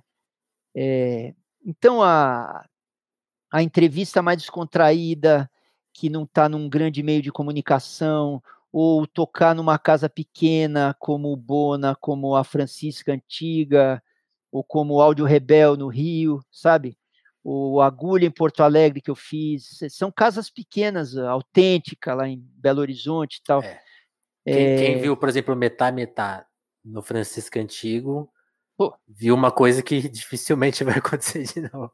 Quem viu os meus shows do Mergulhar no, na Francisca Antiga, quando eu estava ainda, ainda por cima, que eu e o Daniel, a gente estava muito feliz de estar tá voltando para o mundo dos vivos. Quem viu esses shows lá, eu devo ter feito uma dúzia, viu alguns dos melhores shows da minha vida, que eu improvisei, cantei, o Daniel improvisou, a gente mexeu com o público, criou música na hora. São coisas do. A casa pequena, a energia do público vem com muita força, né? Embora eu acredite, eu não conheço, que se você tiver um Maracanã inteiro cantando junto, deve cair deve, você deve tomar um arrepio de um terremoto na cabeça. São, é, são caminhos diferentes que os artistas vão, vão tomando, né? Não, não tem volta. Total. Muito bem falado. Maurício, pra gente encerrar o papo, naquela música Pra Onde Que Eu Tava Indo, tem uma hora que você fala, pô, podia ser presidente. e você fala em trabalho, farra e justiça, né? E você fala, pô, fazer carnaval em São Paulo quando não tava na, na, nessa onda que virou depois. Você acha que a, a solução. A, gente aqui no, no telefone, a gente tem um grupo de estudos, né? Que chama Crise, Crise, Crise. E lá, e, e, lá, e lá nasceu esse conceito. Pô, a, a Revolução Brasileira é o estado permanente de carnaval. E eu sinto que você compra aí a nossa tese, né? A, a, na, nessa festa tá uma, tá uma parte da solução. Qual, qual que seria a revolução do Maurício Pereira? A solução para o Brasil que a gente pode até vender para o mundo? explorar um pouco isso. Tá na festa? Tá no carnaval?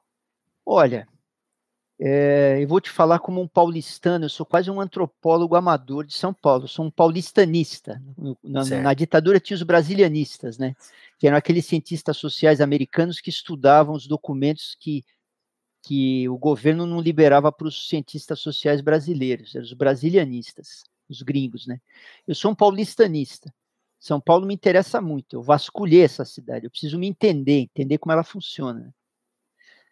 É, e eu acho que o carnaval em São Paulo, de 2000 sei lá, 2005, 2010 para cá, ele foi uma revolução na cidade. É, primeiro, porque ele não obedece o padrão brasileiro de brejerice. O carnaval em São Paulo ele é áspero, ele é rock and roll, ele é música eletrônica, né?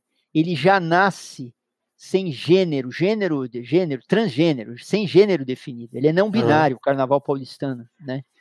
É, ele não é, é étnico, ele é uma mistura, tem para tudo, tem bloco pequeno, médio, grande, bloco pop, bloco bancado por cervejaria, bloco bancado por ONG, bloco de bicho grilo da, da Vila Anglo, né? É, e foi um jeito que São Paulo achou de ocupar a rua de novo. É, porque a cidade é muito grande, a gente perde, a gente anda de carro, de ônibus, de metrô, é difícil. São Paulo você não está na rua, você está um pouco, mas é, ocupar a rua é ficar horas na rua, conversar, ficar em cima de uma ponte, olhar, olhar uma esquina, né?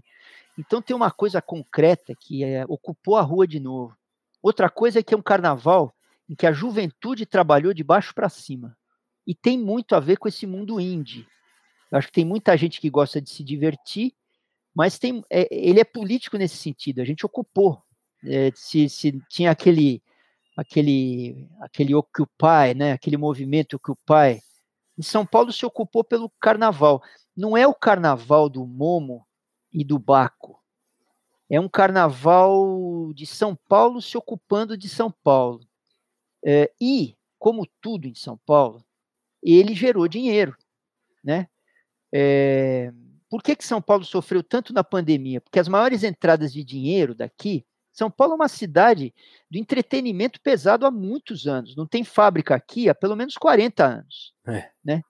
Então, aqui é a cidade da, da Fashion Week, que vem muita gente, gera muito dinheiro. A parada gay, muita gente, muito dinheiro, turismo, grana, a corrida de Fórmula 1, a mostra de cinema, né? E a cidade foi trazendo o seu atrativo, que é um atrativo pop, pós-moderno e pouco brazuca. Né? O Baixo é. Augusta, o grafite, o rap, o skate. Então, São Paulo é um, para mim, é um lugar que nasceu depois dos anos 90. Então, o carnaval para São Paulo é o ápice de explodir São Paulo.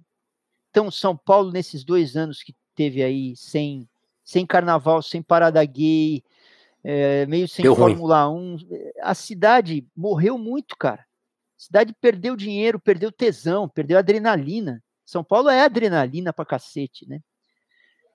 Então, para São Paulo, o carnaval é uma revolução. Para o Brasil, é capaz que a festa seja uma revolução, né? A gente fala do carnaval em vários lugares do país, mas tem a festa de São João, tem as tem manifestações coletivas no país inteiro. Mas hoje tem outras manifestações coletivas.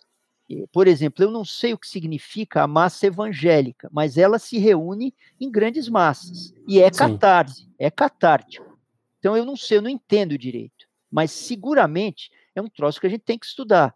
Recomendo para o teu grupo, se é que vocês já não fizeram isso, ler o livro hum. do Juliano Spears, O Povo de Deus. Já ouviu falar desse livro? Não. O cara, um pouco. O livro deu até uma. chacoalhou um pouco e o cara está escrevendo na Folha agora. Ele é um antropólogo que ficou dois anos na periferia de Salvador, estudando o mundo evangélico numa periferia. Né? Então, várias coisas. Primeiro, que não é um bloco. O mundo evangélico não é um bloco. Que aqueles políticos que estão lá, o Malafaia da vida, não é só ele, não é só o Edir Macedo. Tem igrejas mais tradicionais, Sim. como a Metodista e a Batista, tem as pentecostais, tem as neopentecostais. Eles não votam em bloco. Muito da função que o Estado não exerce na periferia. Eles exercem. É, a igreja evangélica alfabetiza, acolhe, funciona como psicanalista, o tráfico também, a milícia também. Mas a igreja tem um papel agregador muito importante, mesmo que a gente não concorde com os valores deles. Né? Então é muito isso, interessante ler o livro desse cara, viu? Isso, isso eu já vi quando você vê pessoas saindo da, da cadeia, por exemplo. Sim, sim, ele fala nisso. A única instituição que aparece é a igreja. Exatamente. E, e pessoal que sai do crack, e mesmo quem vai empreender, tem um empreendedorismo muito forte, que é acolhido por algumas, algumas definições evangélicas. Legal ler o livro, é, é escrito de um jeito fácil, você não precisa concordar com tudo que está lá, mas é quase um manual de, de entender o mundo evangélico para gente que é muito intelectualizado, sabe? E que acaba sem querer, sem querer, tendo preconceito, porque a intenção Total. da gente nunca é ter o preconceito. Então é um bom manual. E, e é um manual de entender o Brasil, às vezes não muito letrado, o Brasil não tão glamuroso, porque é o Brasil que está no jornal, no Lulapalusa, no Mundo Indie, do, sabe? Na, na HBO, sei lá onde. Então é muito interessante ler esse livro aí. O Povo de Deus, Juliano Spier, S-P-Y-E-R. Não sei se é assim que se fala. Bem interessante. Vou atrás do Juliano, ele topando com certeza ah, legal. É, a gente já trocou uma ideia sobre. Agora não lembro quem que veio aqui, mas é, essa, essa coisa que você falou, a gente já trocou essa ideia aqui. Não pense que, o, que os grupos evangélicos são um bloco, assim, votam diferente. É o que você falou, votam diferente, pensam diferente. As, as dissonâncias chegam a provocar divisões, assim, da pessoa deixar de ir num, num culto para ir em outro, já, já surge um novo bloco. Sim. É, é muito interessante. Não conheço né? isso, mas as igrejas têm pegadas diferentes mesmo. Totalmente. Por exemplo, a congregação e a assembleia, congregação é, e a Assembleia de Deus, elas, elas não estão na televisão, por exemplo, né? Até onde eu sei. Já a Universal ou a Igreja Mundial, elas estão na televisão. Então são, são maneiras diferentes de você pregar, né? São, são visões de mundo diferentes. Então é, tem, e como músico, é que eu realmente não conheço. Mas eu lembro, isso é uma coisa para vocês procurarem na internet também. Há uns seis, sete anos atrás, a Folha publicou um caderno especial com informação daquele site PlayX, sabe PlayX? PlayX. Sim, sim. Meio que radiografando o que, que o Brasil estava ouvindo. Eu, eu tenho esse link, eu vou até tentar achar, e te, te passo. Que eu salvei porque me chamou muita atenção. É, então eles botavam os 20 artistas mais ouvidos de 2018, sei lá, 2017, sei lá que ano era.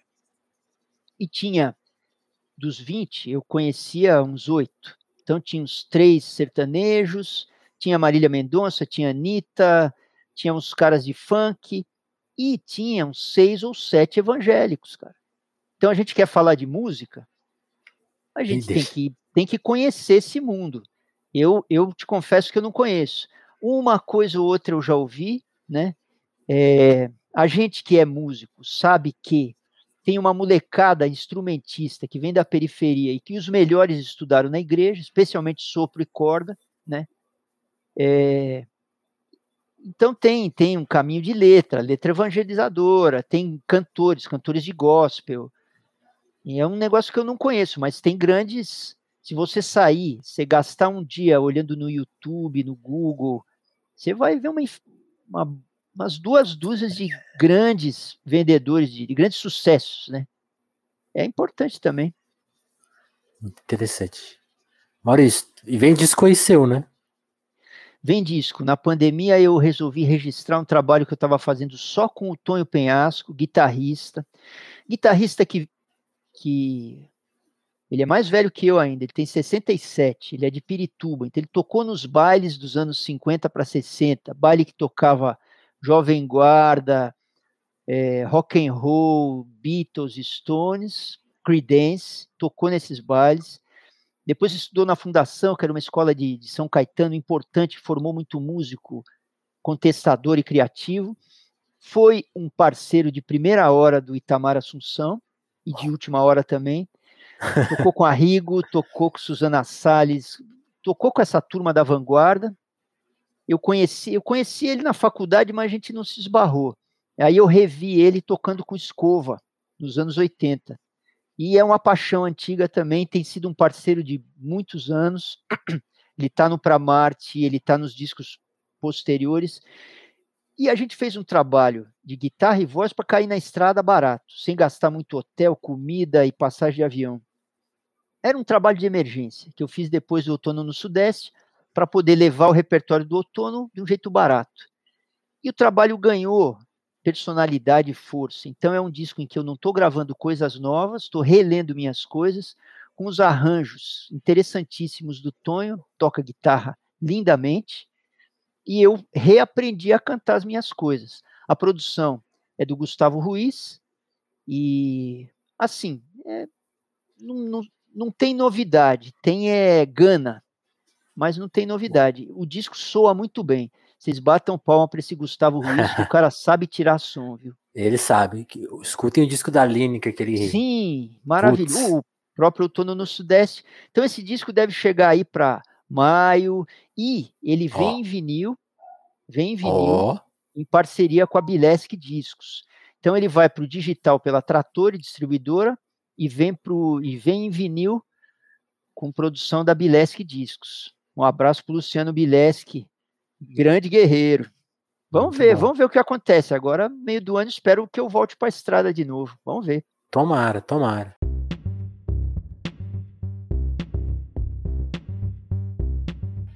Maurício, te agradecer muito. Te pedir licença rapidinho antes da gente iniciar o papo para convidar todo mundo que curtiu esse papo. Se gostou aqui da proposta do telefonema, se já conhece a gente, tá, às vezes, né? Mas às vezes chegou aqui pela primeira vez ou não Considere participar do nosso apoio, tem o link aí na descrição. Esse QR Code aí da tela, ou no. Se você está vendo a versão em áudio, né? Que tela? Tem aí na descrição do episódio um link para o Pix também, que é uma forma de contribuir com o telefone. Mas para quem acompanha a gente no YouTube, tem o link aí do Seja Membro do canal. Cinco reais, você fortalece muito a gente a continuar na produção independente aqui de podcasts, né? Porque se Importante. o mercado independente da música tá é. sofrido de podcasts, nem te conto. Não, isso foi importante na pandemia. A gente aprendeu a remunerar mais ou menos as lives, né? É. É, o QR Code, o Pix, o, esses, esses sistemas tipo Catarse, de, de. Como é que me escapou a palavra? Mas de você remunerar trabalho. Crowdfunding. Né? Crowdfunding. Mas tem um outro nome que eu não estou em português que eu não estou me lembrando. Mas é importante. Às vezes é isso, né? A gente, às vezes, você compra um software pela internet, você bota lá dois dólares na mão do cara, é, isso é uma baita contribuição. E eu acho que para um podcast, para um, um fanzine, para um. Às vezes até para uma live mesmo. Essas coisas ajudam a pagar a produção do troço. Total. O, o, o, o nosso apoio tem até uma provocação, Maurício, que assim, a a, eu tenho meu trabalho, né? O telefonemas não é o meu trabalho oficial, então, tipo assim. Mas ele tem custos, né? Aí, tipo, aí, a, a, nossa, a, gente tem uma meta no Apoia que quando a gente bater, a gente, a gente para de acumular dinheiro, assim, a gente começa a mandar o dinheiro para fora. Se um dia esse dinheiro chegar a mais, a gente vai mandar para os outros, né? Você falou uma... mandar dinheiro para fora, você vê a gente do Brasil já tá tão viciado. Onde eles vão? Para as Ilhas Caimã? Não, Mas pros, a, pros outros né? independentes. Né? É. E, e, aí tem uma, uma meta do meio, que é assim, não, pelo, menos essa pra gente continuar fazendo, que é a meta salário mínimo. Então, quem é. se interessar, pesquisa e tal. Na Apoia tem todos os detalhes, como a gente usa, usa o dinheiro. Né? É bem correto, eu diria. É isso aí.